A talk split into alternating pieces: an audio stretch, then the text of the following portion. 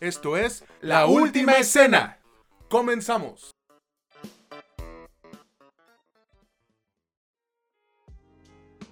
¿Qué onda? ¿Qué tal amigos, amigas o como ustedes se quieran identificar? Sean bienvenidos a un episodio más de este que es su podcast favorito sobre cine y series, La Última Escena, en donde ya saben que no es lo que te cuentan, sino cómo te lo cuentan.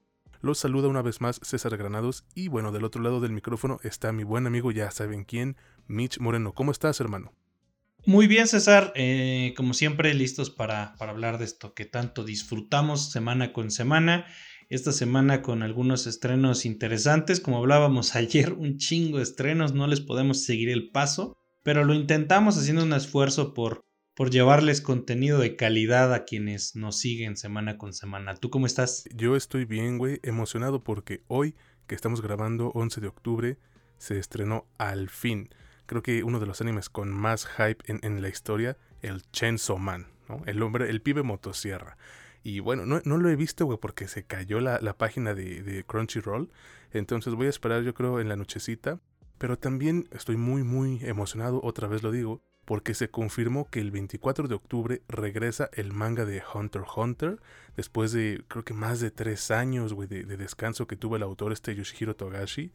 Y viejo, por lo que yo he leído, güey, se viene una historia muy, muy perra. Más bien en donde se quedó, güey. Pues como te, como te decía ayer, yo la verdad no soy, no soy de manga. Eh, pero pues qué bueno que puedan continuar esa historia que a todas luces está inconclusa y que es bastante buena. Es muy disfrutable. Respecto a Chainsaw Man, esta semana también se ha estrenado, aparte de ese anime, la continuación de de Bleach que muchos, muchos esperaban, yo me incluyo. Así que en ese sentido, en ese sector de, los productos que podemos ver en televisión, estamos bastante consentidos últimamente, por lo que me alegro. Pero en esta ocasión no vamos a hablar de, de anime, sino vamos a hablar de, de unos productos, ¿no? Ah, digo, les platico brevemente porque, porque pues ya nos estamos extendiendo. Vamos a hablar, como siempre, de tres películas y, una serie. En esta ocasión vamos a hablar de una película, bueno, dos películas están en el cine actualmente. Una es Bodies, Bodies, Bodies, como tú me, aclaraste acá en México, le pusieron, bueno, en Latinoamérica creo también, le pusieron Muerte, Muerte, Muerte. Eh, Amsterdam, que es una colección de personajes de la actuación que todo mundo conoce, es un, tiene un elencazo. Vamos a hablar de la controversial y muy hablada serie Dahmer que está en, en, Netflix y de una película francesa que si no estoy mal, no, no estoy mal, ya lo recordé bien, también está en Netflix y se llama Athena o Atenea. La verdad, como siempre se los digo, ya no lo voy a decir porque yo creo que se debe dar por entendido el episodio suena muy interesante, ¿no, César? La verdad es que sí, hermano. Y sobre todo por este pedo de la serie de, Jeffrey Dahmer, que como han salido en, en, redes sociales a mamar con que, ay, es que ustedes lo acaban de conocer por la serie. Yo lo conozco porque lo escuché en leyendas legendarias y porque vi un documental. Ah, mira, felicidades, ¿no? Ahorita te aplaudimos, te hacemos una fiesta. Mitch, háblale al rector de la UNAM, güey, para decirle que le nombre una pinche facultad en honor de estos güeyes, porque conocieron a Jeffrey Dahmer antes. wow. o sea, estás muy orgulloso de que conoces a un tipo del que nadie debería recordar siquiera el nombre porque de quienes deberíamos de estar recordando nombres es de las víctimas. O sea, este vato es un monstruo, güey. La neta, la gente no debería de estarse sintiendo orgullosa por conocer a profundidad a los asesinos seriales. Deberíamos de estar tratando de atender las causas y de recordar a las víctimas, no recordar a los asesinos, ¿no crees? Exactamente, pero ya ves, güey, se vanaglorian por... Ese es, ese es yo creo su logro más cabrón en, en la vida, ¿no? Yo supe de un asesino serial antes que todos ustedes. ¡Wow! ¡Qué hazaña, güey! Qué, logro tan, tan pasado de verga en tu vida, ¿eh? Bueno, luego seguimos burlándonos de estos güeyes, así que vamos a comenzar, pero antes yo les recuerdo a todos que este podcast lo escuchan en Spotify, Amazon Music, Apple Podcast, Anchor y otras plataformas, que estamos en Facebook e Instagram como La Última Escena Podcast, en TikTok nos encuentran como Mitch Moreno LUE y el César LUE. Tenemos un grupo en Facebook ahí por si quieren caerles, una comunidad que vamos construyendo y así se llama La Última Escena Comunidad. Mitch, a ver, dinos por favor, ¿con qué película te gustaría iniciar el episodio de esta semana? Pues en esta semana creo que no sentí un marcado menos, pero yo creo que podríamos darle inicio con Bodies, Bodies, Bodies. No sé a ti qué te parezca. Pues a mí me parece una, una opción adecuada para ir iniciando este episodio, que ya pues eh, está cerca de finalizar la tercera temporada de este podcast, así que no se lo pierdan amigos porque vamos a tenerles unas sorpresas muy chidas.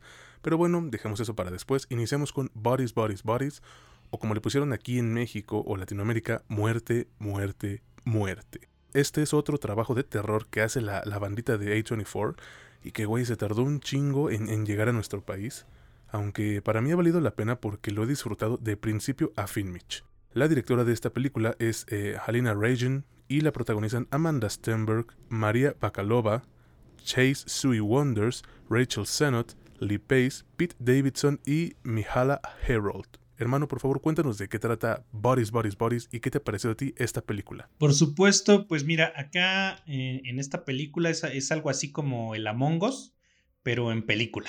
La, la, historia no es muy complicada. Al principio nos presentan a dos chicas que son pareja y que van a visitar una casa como de descanso de alguno de ellos, de sus amigos.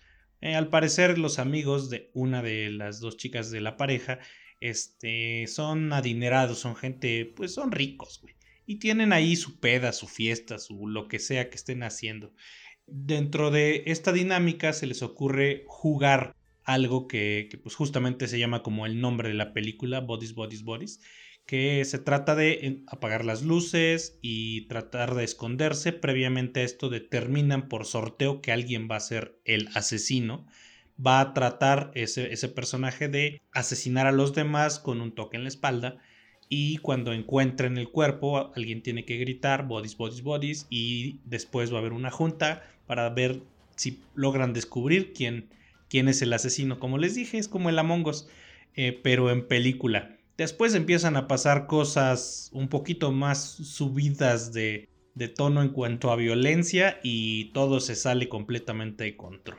¿Qué me ha parecido la película? Pues yo creo que podría decir que me ha gustado mucho porque es muy divertida.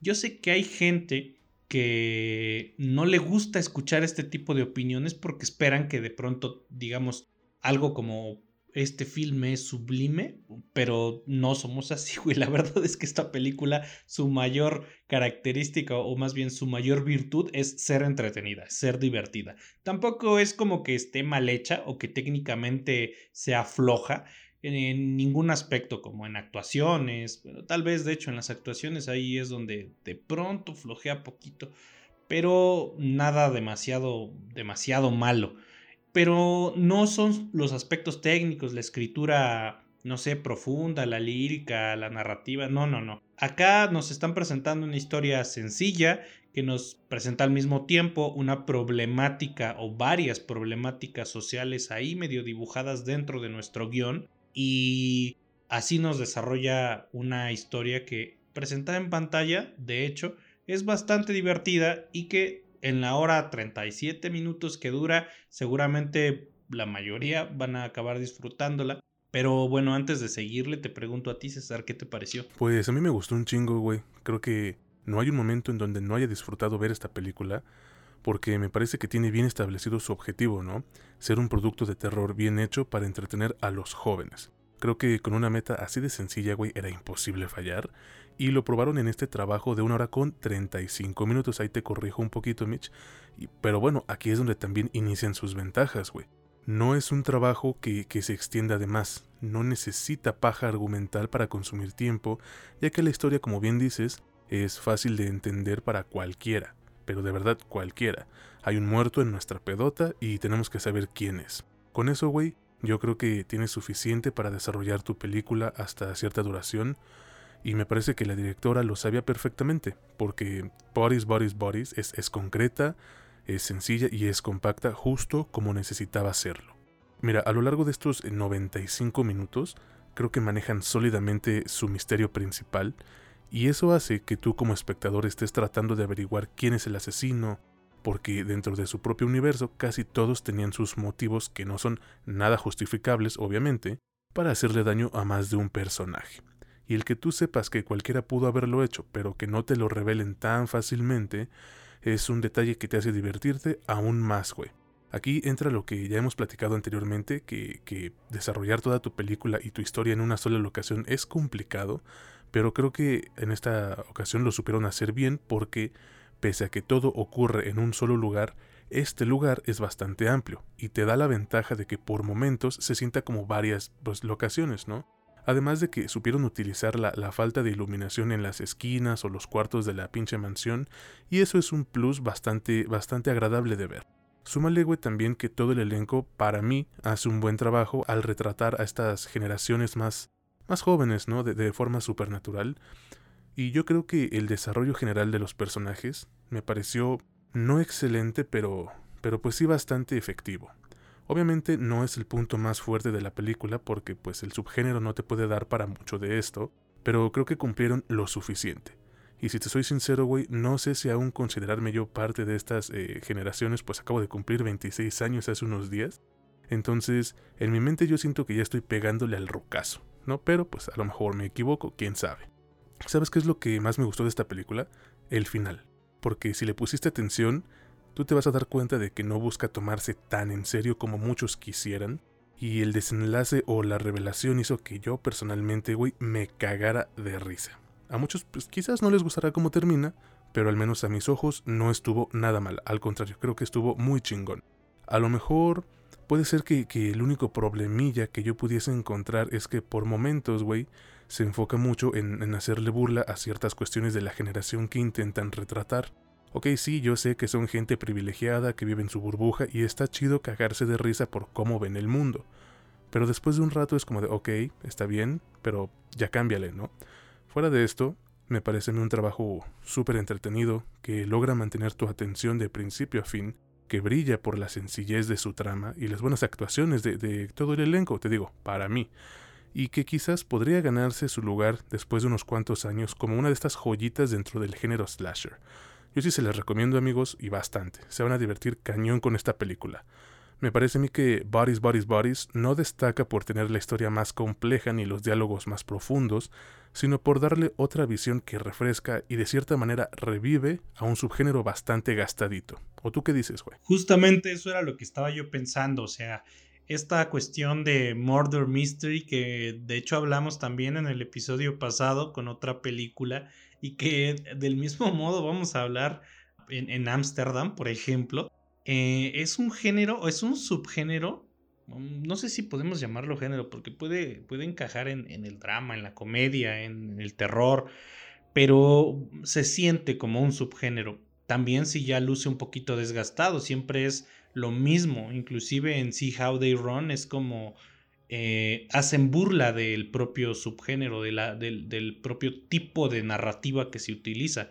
Y acá me parece que resuelven muy bien la salida de esos clichés que se utilizan demasiado en, en, en, este tipo de películas. Por lo que al menos yo ahí le sumo algunos puntos en cuestión de inventiva de guion, de, de cómo desarrollar tu desenlace y cómo presentas los conflictos iniciales para que, como ya bien dijiste, todos puedan parecer culpables y al mismo tiempo todos parecer inocentes. Me parece que una de las grandes virtudes está justamente no en la mm, narrativa, no en la estructura del guion, sino en algunas cuestiones que utilizan, porque todos los mm, guionistas, todos los escritores, todos los directores quieren mandar un mensaje con lo que hacen. Esto, esto se serviría aquí como la acotación que de pronto yo hago. Hay gente que se burla o que, bueno, no que se burla, se queja de que Hollywood, Disney, eh, Netflix, quien sea, de pronto meten una agenda. Lo pongo entre comillas porque esto se me hace una estupidez. Y yo siempre les he dicho, vaya, todos los productos de entretenimiento han tenido agenda y han servido de propaganda desde que existen, güey. Desde que ponían gladiadores en el Coliseo Romano, se utilizaba como propaganda y siempre había una agenda, siempre, siempre ha habido. Entonces, yo no entiendo por qué la gente se sorprende de que alguien, una persona, un ser humano de carne y hueso con ideas, pensamientos, sentimientos y emociones, va a querer transmitir ideas, sentimientos y emociones a través de su obra. Eso sería, más bien sería muy tonto pensar que alguien puede despegarse de sí mismo para no transmitir nada. Acá lo que te transmiten, hay unas cosas que me gustaron mucho, güey.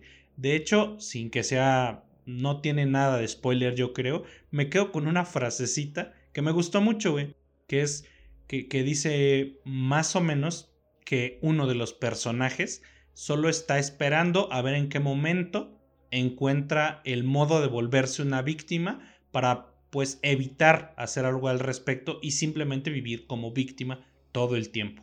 Esto a mí me parece muy importante porque es como como un no sé si decirlo contraargumento o un argumento dentro de una narrativa de privilegio que de pronto yo creo que hay muchas personas, sobre todo de esa generación, también de la de nosotros, no nos hagamos pendejos, que necesita escucharlo, güey, que necesita, necesitamos todos escucharlo. Yo aquí tal vez me salgo un poquitito del tema, pero de pronto en este tipo de productos y en las cosas que nos muestran alrededor, inclusive lo que piensa mucha gente alrededor de, de productos que tienen cierta carga ideológica, no estoy diciendo que este la tiene, pero que tienen cierta carga ideológica, a veces la gente quiere tener la libertad de hacer ciertas cosas, pero no quiere cargar con la responsabilidad de las consecuencias.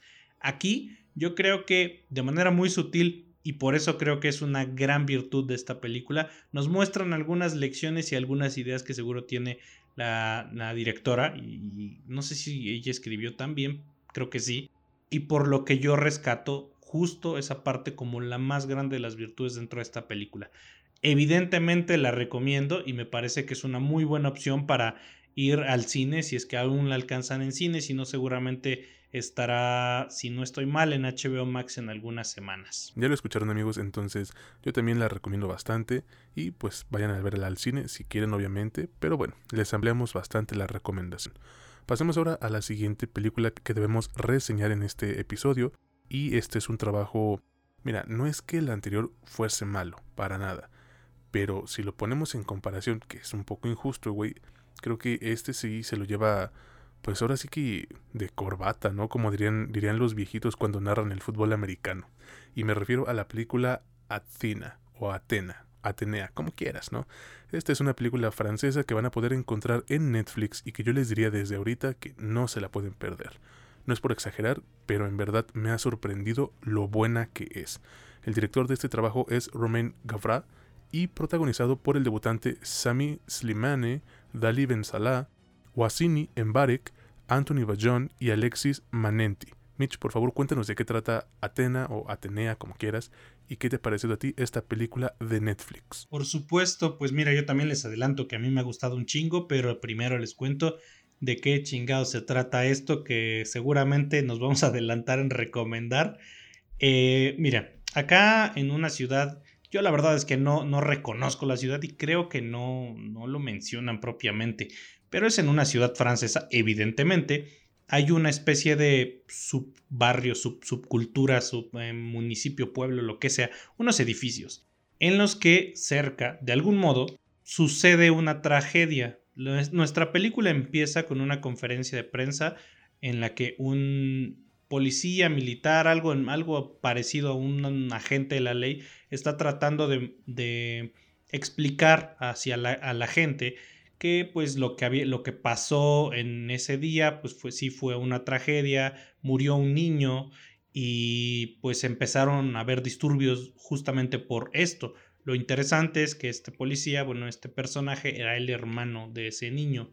Otro hermano es de los organizadores de los disturbios y que está también organizando a la gente que vive en su comunidad que habría que explicar que este tipo de comunidades son muy frecuentes en algunos países de Europa, en el que principalmente viven las minorías, es decir, migrantes, eh, musulmanes, personas que no están, bueno, ilegales y pues gente pobre, ¿no? Son a veces edificios abandonados que llegan a utilizar.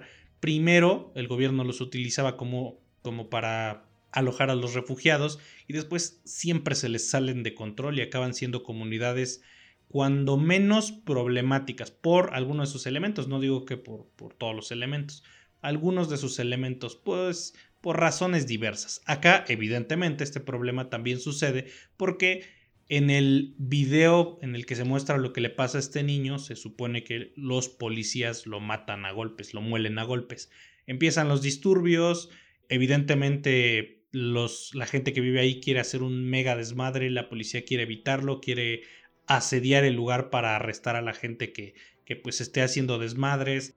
Todo, todo se vuelve una sola palabra y es desmadre.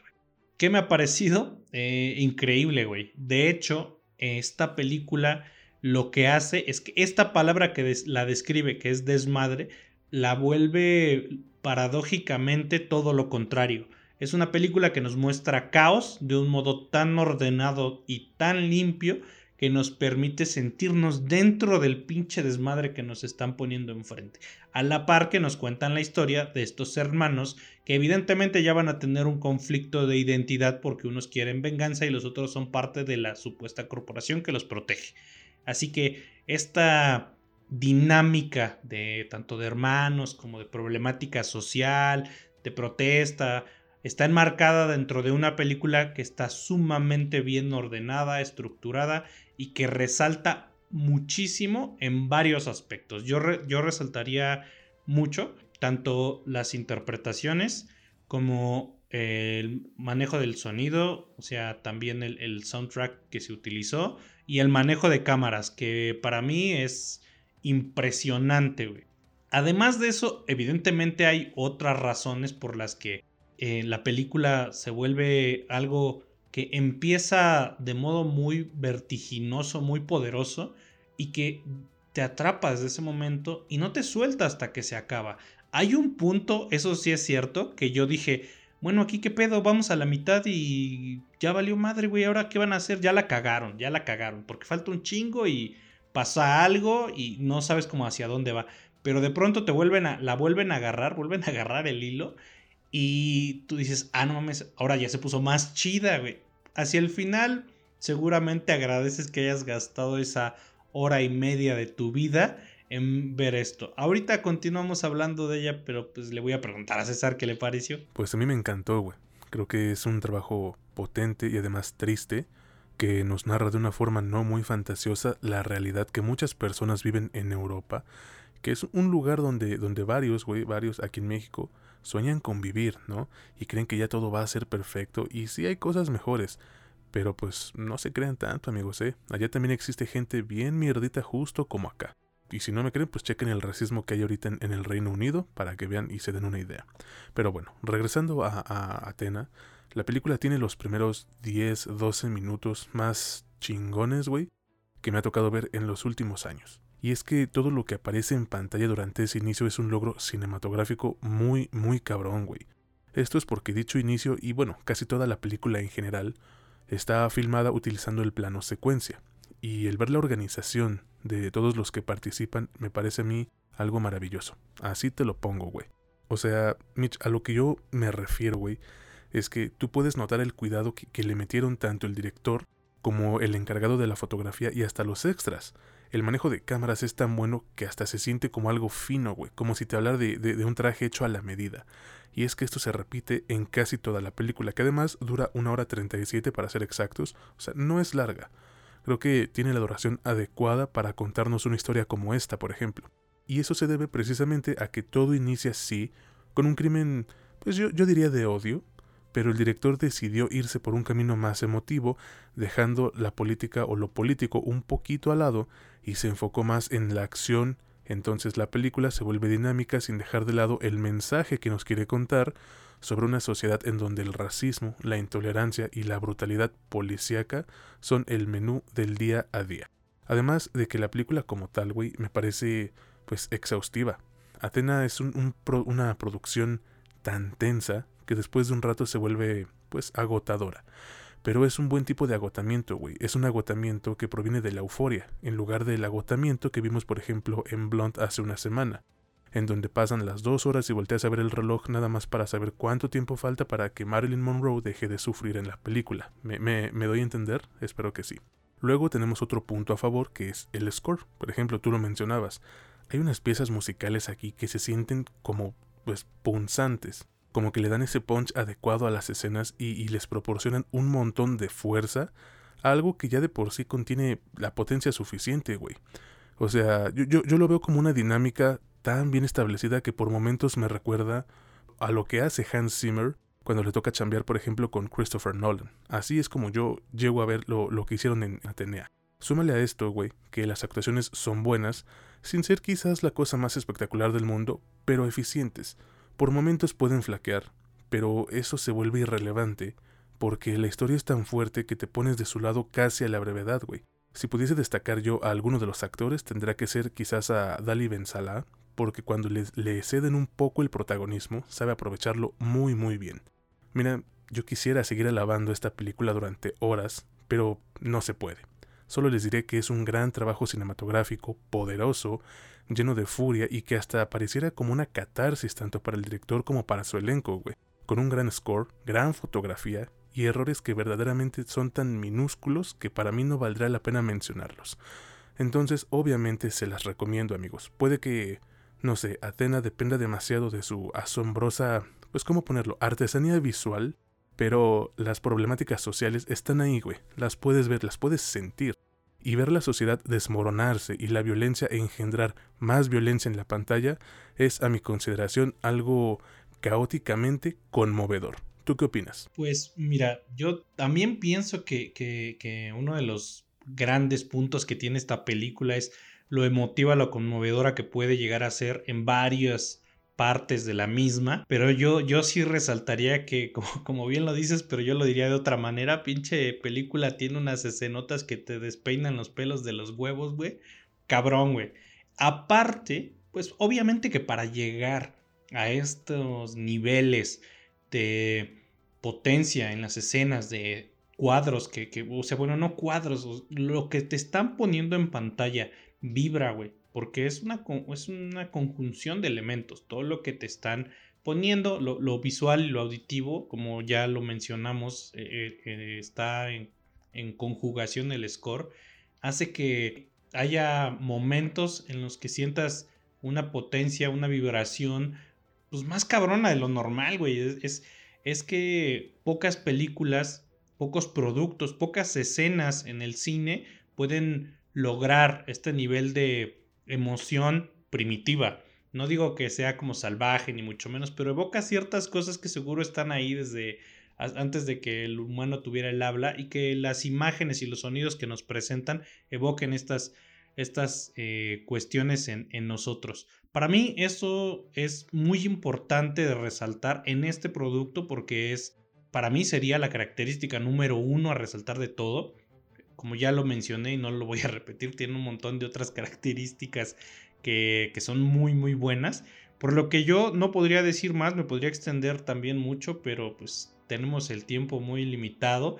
Así que yo sí les diría que es una amplia recomendación para ver cualquier día, para ver el fin de semana. Es algo que yo creo que es de lo que no se deberían perder que actualmente está en Netflix y que como no es producción de Netflix, sino que está ahí, quién sabe cuánto dure y quién sabe si algún día después puedan tener la oportunidad y no creo que en este caso deberían desaprovecharla. Así que no siendo muy redundante, pero sí de pronto sonando medio redundante, pues la pueden encontrar en Netflix ah, y de todos modos, aquí serán ustedes quienes tengan la última palabra. Yo obviamente la recomiendo, César también, pero pues ustedes decidan, ¿no? Eh, ahí lo tienen amigos, yo también la, vuelvo a recomendar, es un trabajo impresionante cinematográficamente hablando, aunque suene muy payaso, muy pretencioso, pero es la verdad.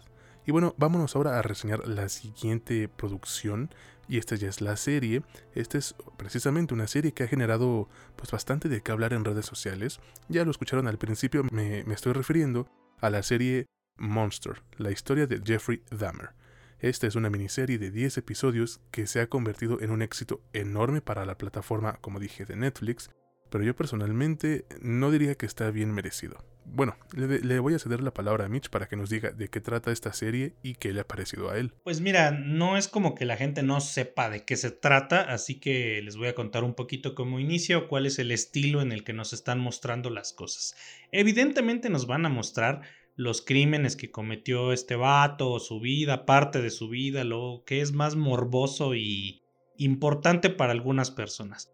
Pero nos lo muestran iniciando por el final o casi el final de lo que fue su carrera criminal, es decir, con los últimos crímenes que cometió.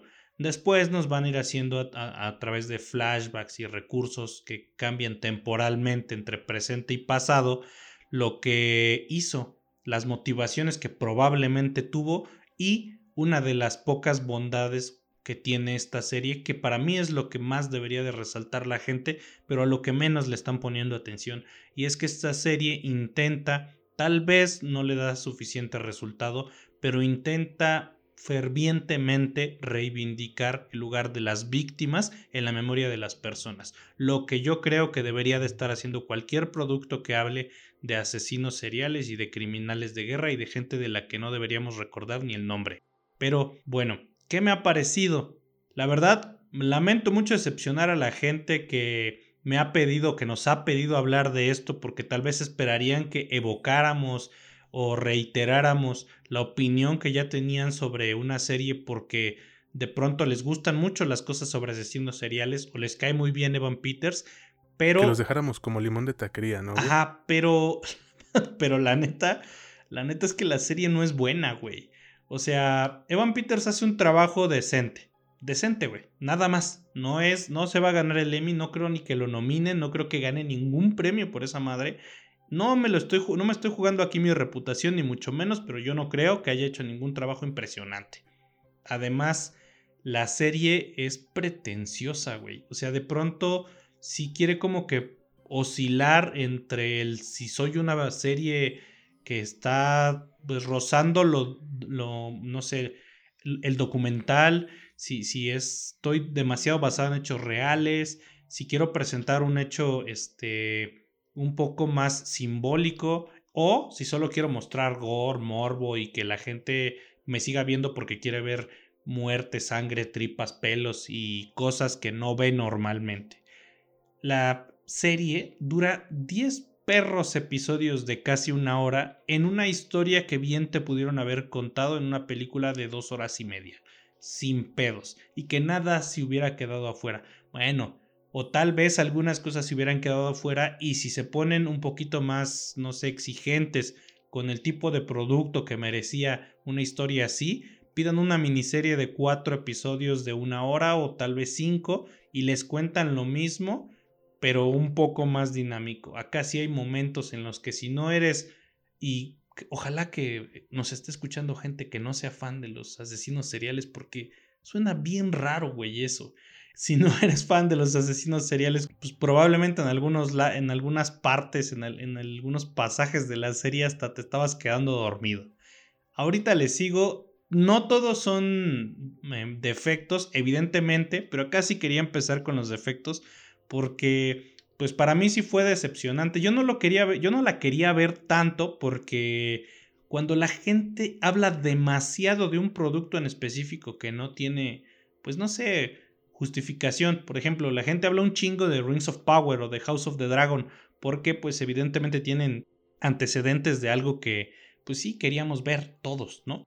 Pero acá es como, güey, otro puto producto de un asesino serial, otra vez ver la historia, la cara, los antecedentes, los crímenes de, estos pinches monstruos, otra vez. Entonces yo decía, si puedo evitarla, la voy a evitar, pero pues al final no se pudo evitar y tuve que verla. Y pues sí, sí, no, no, no es como que me decepcionara, porque yo esperaba que no fuera eh, la gran maravilla. La gente tiende tiende a prejuzgar para bien este tipo de productos que explotan el morbo. Eh, sí me esperaba un poquito más de nivel, por lo cual empiezo con los defectos. Pero ahorita hablamos de las virtudes que llega a tener esta serie. Primero le pregunto a César qué, qué te pareció. A mí, la verdad, no me gustó del todo. Creo que es un producto con, buenos momentos, pero que termina por volverse demasiado largo y, pretencioso, como tú mencionabas, sin haber una razón verdaderamente justificable para hacerlo. Quizás en cuanto a los aspectos técnicos, como, no sé, la iluminación y la fotografía, pues la serie cumple, y, creo que cumple bien, porque te absorbe en esa aura de, de misterio y de miedo que tratan de construir. A veces puede que las tomas luzcan desordenadas, pero se entiende la razón de que así sea, entonces no es como tal un problema. A mí me parece que, esta serie funciona como un arma de doble filo, porque sí se comprende que le den visibilidad a las víctimas, pero también le das esa visibilidad a un pobre diablo que mató gente inocente, güey. O a ver, ¿tú de quién crees, Mitch, que se van a disfrazar los, los básicos, las básicas en Halloween? Pues de este pendejo, güey, no de las víctimas, obviamente.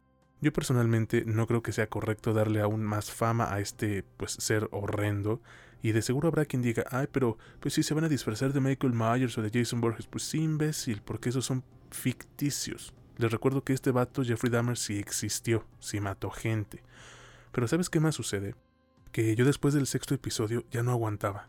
De verdad, ya no aguantaba ver esta serie, güey. Y es que empecemos con, con el personaje principal. Voy de nuevo a lo mismo. Es un asesino que le quitó la vida a gente inocente.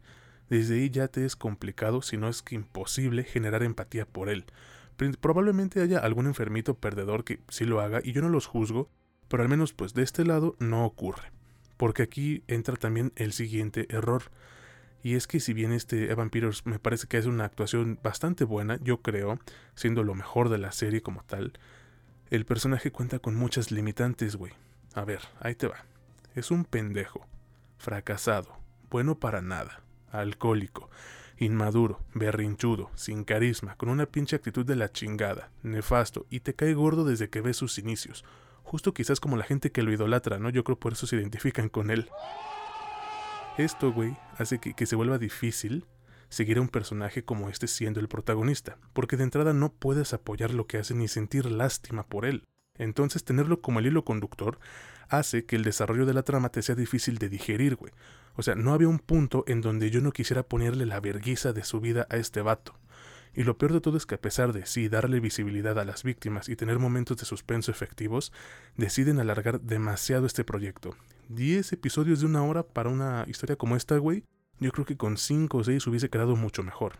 O sea, puedes notar a kilómetros la paja argumental que tiene y el relleno también.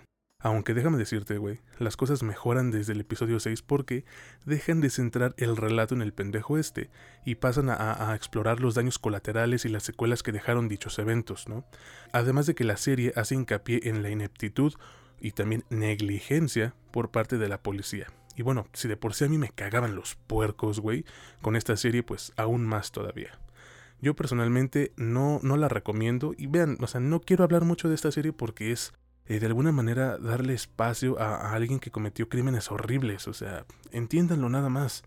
En verdad me saca de pedo, güey, que, haya gente queriendo comparar a este vato con otros diciendo, ah, es que hubieron asesinos mejores, miren a este y a este. O sea, ¿es en serio, güey? Que no se les olvide que, que sea el asesino serial que sea, fueron monstruos que acabaron con la vida de mucha gente y que dejaron repercusiones irreparables a comunidades y familias enteras. O sea, esto no es competencia. Utilicen un poquito el cerebro y no pierdan el foco central de la serie, amiguitos. ¿O tú qué dices? Pues mira, yo lo he hablado con muchas personas porque hay gente que sí se deja llevar por el morbo. Entiendo que, que, cuando satisface ciertas, ciertos sectores cerebrales que, que provienen de, desde nuestra, no sé, desde nuestra primitividad, es decir, ver sangre, ver muerte. Se supone que estamos programados como para no, como para evitar esto, pero al mismo tiempo poner atención para poder evitar que nos suceda a nosotros. Esa es una de las razones por las que nos da tanta curiosidad la muerte, o sea, el acto de morir, de cuando alguien pasa a, este, a formarse a un concierto de Valentín Elizalde. Es como un accidente de autos, ¿no, güey? O sea, es horripilante pero hipnotizante. Exacto, güey. Pero hay que entender después, eso no puede dejar de ser un, un, un chispazo de primitividad de nosotros. No podemos dejar que eso nos conquiste y, ni que nos mueva como personas. Nosotros se supone que somos seres pensantes y que entendemos las motivaciones emocionales detrás de muchas de las cosas que hacemos. Hay quien se deja llevar y yo no creo que sea correcto, sobre todo en este caso. En algún punto alguien tendría que ponerse a pensar, por decirlo así, si tú como fanático te encontraras con la familia de los Sintason Phone o con la familia de la, de la mamá de Tony Hughes y tú les dijeras que no, es que miren, este Dahmer estaba idiota, y pues sí estaba idiota, pero ¿qué cree? No, mira, está Tom, eh, John Wayne Gacy, está Kemper, está tal, tal y cual pendejo, ¿no? ¿Tú cómo crees que se sentiría esa persona? Tal vez te mentaría la madre, pero tal vez simplemente se quedaría callada, trataría de irse, trataría de evitar el, tema porque le quitaron a alguien de su familia y ni siquiera le pudieron entregar el cuerpo porque este vato se comió una parte del cuerpo, se deshizo de la otra, la deshizo en ácido, los descuartizó y hizo quién sabe cuánta madre con los cuerpos. Imagínate tener que decir las pendejadas que he leído en redes sociales a familiares de estas personas que sufrieron a manos de este imbécil, ¿no? Yo digo, hay que ser un poquito empáticos porque la neta es que nunca sabemos cuándo nos va a pasar algo. No digo que a alguien le pase algo así de terrible, pero todos estamos expuestos a la tragedia y a nadie nos gustaría que la utilizaran como medio de espectáculo y entretenimiento para otros. Yo creo que esa es la lección. Volviendo y rápidamente, porque con esto quiero cerrar, volviendo sobre todo a las virtudes, porque les prometí que había algunas, yo creo que sí es cierto, o sea, si bien a mí no me pareció de premio la, la actuación de este güey, sí creo que es evidente que él se carga toda la serie en los hombros, porque pues sí hay mucho que cargar. También yo creo que hay que destacar el diseño de toda la producción, porque hay muchas cosas que son sumamente fieles a lo que se tiene documentado. También el uso adecuado de, de, la agenda o del, del, mensaje sobre las problemáticas que se vivían, porque en verdad que hay muchas personas que no tenían ni idea de que este tipo de crímenes fueron posibles también en gran medida porque se, casi que los permitían, no que le dieran permiso ni mucho menos, pero eran evitables, no había ningún tipo de cuidado de parte de los cuerpos policíacos y aquí sí habría que decir un pequeño dato. Por ejemplo, uno de los policías que sale en la serie, que es quien le entrega a Conerak de vuelta a Dahmer y que sí fue suspendido y después reinstalado en el cuerpo de policía, acabó siendo el jefe de policía de ese lugar.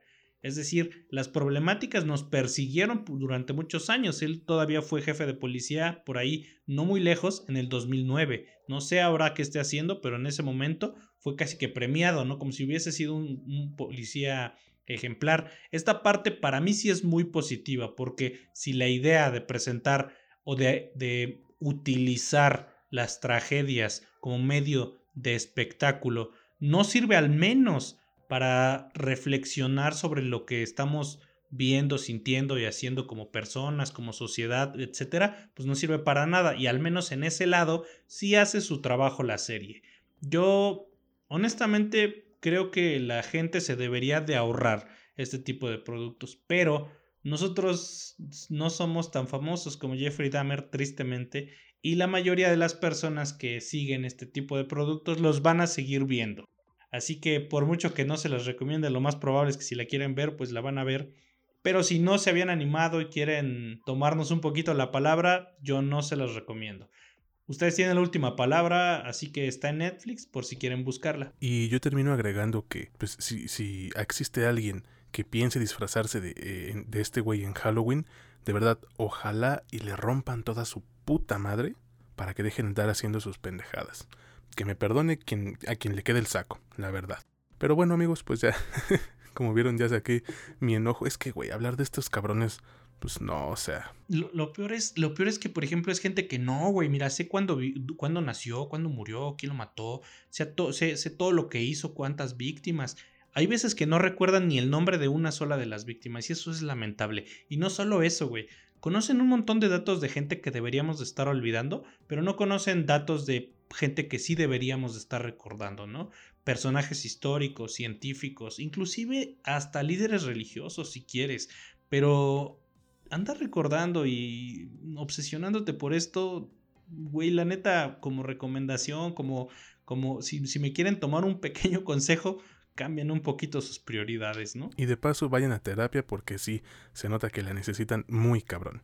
Bueno, ya con esto vámonos al siguiente producto, pero antes de eso, cuéntanos Mitch, por favor, en qué plataformas pueden e-, encontrar este podcast y nuestras redes sociales. Claro que sí, nos encuentran en Spotify, en Apple Podcast, Amazon Music y en Anchor. En Facebook e Instagram nos encuentran como La Última Escena Podcast. En Facebook también tenemos un grupo que se llama La Última Escena, comunidad entre paréntesis. En TikTok me encuentran a mí como Mitch Moreno LUE y a César como el César LUE. No olviden que si nos escuchan en Spotify, activen la campanita de notificaciones para que no se pierdan en ninguno de los episodios que estemos publicando. Así es amigos, créanme que eso nos va a ayudar muchísimo y bueno, pues esperamos que sigan disfrutando de nuestros, de nuestros episodios que vamos sacando. Y ahora sí vámonos con la película final para esta semana y es un estreno que ha generado su polémica también, su, pequeño salseo en redes y me refiero a Amsterdam. Este es un estreno que pudimos ver en la función de prensa gracias a que nuestros amigos de Searchlight Pictures nos invitaron y que hoy ha sido apabullado por la crítica y puedo entender bastante bien el porqué, pero realmente a mí no me pareció tan culera como están retratando, ¿eh? El director de esta película es el polémico, ya dije, David O. Russell, y para su nuevo trabajo contó con un pinche elencazo, amigos. Nada más escuchen. Christian Bale, John David Washington, Margot Robbie, Chris Rock, Anya Taylor-Joy, Rami Malek, Robert De Niro, Mike Myers, Michael Shannon, Zoe Saldaña, Andrea Riseborough y Taylor Swift. O sea, está repleto de talento. Bueno, no sé tanto por Taylor Swift, pero bueno, esa es otra cuestión, ¿no? Repleto de talento y una racista. la presidenta del Club de Canto y Comedia, ¿no? sí, con K. Mitch, por favor, cuéntanos de qué trata Amsterdam y qué te parece de ti esta nueva película de David O. Russell. Por supuesto, pues miren, aquí me van a tener que disculpar si son fans de Taylor Swift, pues yo creo que todo mundo sabe que es conocida por ese tipo de comentarios o inclinaciones ideológicas. Les cuento brevemente, acá nuestro protagonista o nuestro par de protagonistas son bueno, sería una tercia de protagonistas. Christian Bale y John David Washington, que se conocen en un regimiento en el que pues pelearon en la Primera Guerra Mundial. Y él es doctor, lo mandan a la guerra porque su familia, la familia de su esposa no lo quiere pan ni madres. El vato es súper raro y acaba como un doctor de esos raros de callejón, casi. Eh, lo contratan para hacer una autopsia de alguien que sospechan que no murió de causas naturales. Él era su general en, el regimiento. Así que pues aceptan. Después, em, pues pasa una serie de cosas por los que ellos acaban incriminados por un otro asesinato. Entonces aquí nos presentan o introducen a otro personaje que ellos conocieron en el pasado, que es el de Margot Robbie.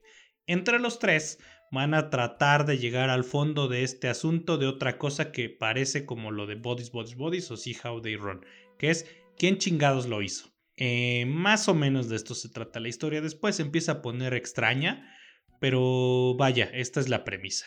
¿Qué me ha parecido? Mm, pues la primera mitad me gustó un chingo, la segunda mitad me dio un chingo de hueva. Así que no sé, podría decir 50-50 pero yo sé que la mayoría de las personas no pueden decir, ah, pues nomás veo la primera mitad de la otra, no la veo, la que está culera, ¿no? Lo mismo me pasó a mí. Así que yo en un balance general diría que no me gustó. También, como la crítica, la quisiera destrozar porque tener ese elenco, tener esa historia, que de hecho no es tan mala, eh, y desperdiciarlo así me parece un crimen. Por lo que, pues, yo pienso que la película falla principalmente en donde, en donde está la virtud de Bodies, Bodies, Bodies, que es en la lírica, en la narrativa que tiene el guion. Yo siento que acá de pronto el director y escritor se quiso poner muy exquisito, quiso ponerse muy lírico, quiso agarrar la de Shakespeare a poner diálogos rebuscados y, palabras eh, confusas o frases confusas, simbólicas, etcétera, para darle esta, esta, este sazón de película de época, de película de comedia de época, como en algunos casos llega a pasar con otros productos que sí llegan a buen puerto, este no lo es. Como les dije, al principio, la primera mitad, como te presentan tu problemática, los personajes, los, inclusive las locaciones, los lugares, las situaciones que hacen que se conozcan nuestros protagonistas, nos hace pensar que esta película es buena. Yo, de hecho, llevaba como hora, una hora de la película y decía, puta, ¿y dónde está lo culero que vio la crítica? Y como te dije ayer, pasó la segunda mitad y dije, ah, aquí estaba. Y pues, exactamente fue así, güey. Ahorita, ahorita le seguimos, pero te pregunto a ti, César, ¿qué te pareció? Pues mira, güey, a mí me gustó, pero la neta es que no del todo. Yo les decía que puedo entender el por qué la película está siendo tan mal recibida, y es que el director es bien conocido por ser pues un dolor de huevos a la hora de filmación. Además de que trae por ahí un desmadre de acoso con su sobrina, güey, y obviamente eso es ponerle un clavo enorme al ataúd de tu carrera. Y perdón, pero para mí, güey, no hay nada que lo justifique. Pero bueno, volviendo al tema de la película, creo que el trabajo inicia de, buena forma y te envuelve a la brevedad en el misterio que buscan contarnos. No se toma mucho tiempo para sentar las bases de un buen thriller mezclado con comedia, y durante la primera mitad de la película se vuelve un trabajo pues bastante disfrutable diría yo, güey. El pedo inicia en la segunda mitad precisamente porque se vuelve lenta de a madres, güey.